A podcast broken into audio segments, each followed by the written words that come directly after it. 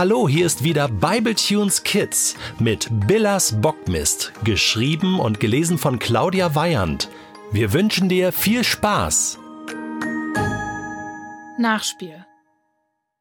Während sich die Eltern Maibaums und Anna und Fred nach dem Krippenspiel miteinander unterhielten, gesellte sich auch noch Herr Wurmlinger dazu, die Erwachsenen scherzten und lachten und schienen sich ganz ausgezeichnet zu verstehen.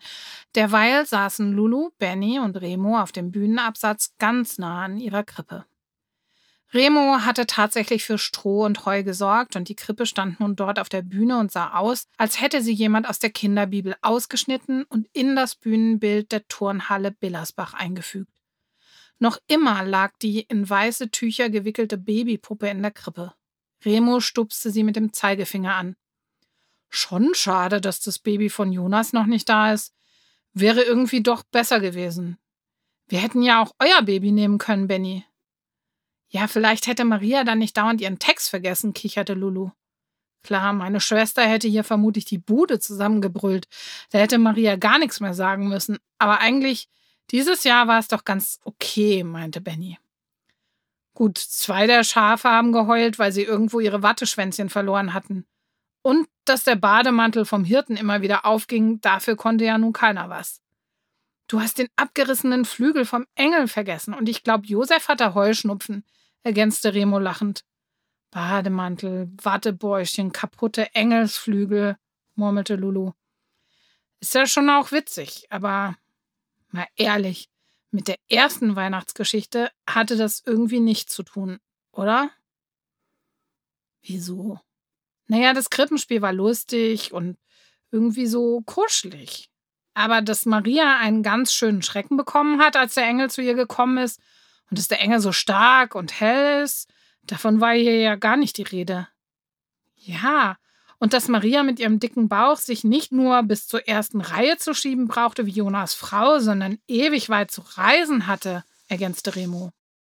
Und der Stall, rief Benny. Wo bitte war der Gestank und der Lärm und die Kuhpupse?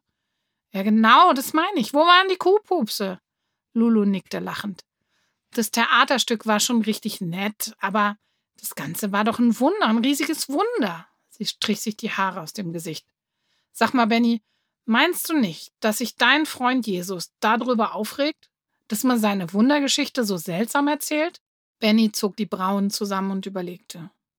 Nach einer kurzen Weile schüttelte er den Kopf. Ich glaube, das Wichtigste ist, dass wir die Geschichte überhaupt erzählen. Dass ganz viele Menschen davon hören, wer Jesus ist und dass Gott seit diesem Tag ganz nah bei den Menschen ist. Dann schwang Benny sich von dem Bühnenabsatz und deutete zu seiner Mama, die bereits nach ihm winkte. Ich muss gehen, meine kleine Schwester quengelt nur noch.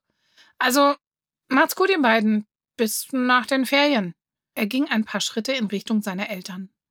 Dann drehte er sich nochmals um und Lulu, findest du nicht, dass Jesus inzwischen nicht mehr nur mein Freund ist? fragte er. Und dann ging er weiter zu seinen Eltern. Hm, machte Remo. Ist ja auch nicht so, als hätte er Jesus für sich allein. Man muss schon auch teilen können. Ich meine, jetzt wo wir alle Freunde sind. Dann klopfte er Lulu auf den Rücken und spazierte zu seinem großen Bruder, der ihm seit geraumer Zeit bedeutete, doch nun endlich aufzubrechen. Lulu starrte den beiden hinterher. Dann lehnte sie sich nach hinten und strich langsam mit den Fingern über ein Bein der Futterkrippe. Freunde, Ach du liebes Lieschen. Billas Bockmist hat's ja echt in sich. Man könnte sich hier glatt wie zu Hause fühlen.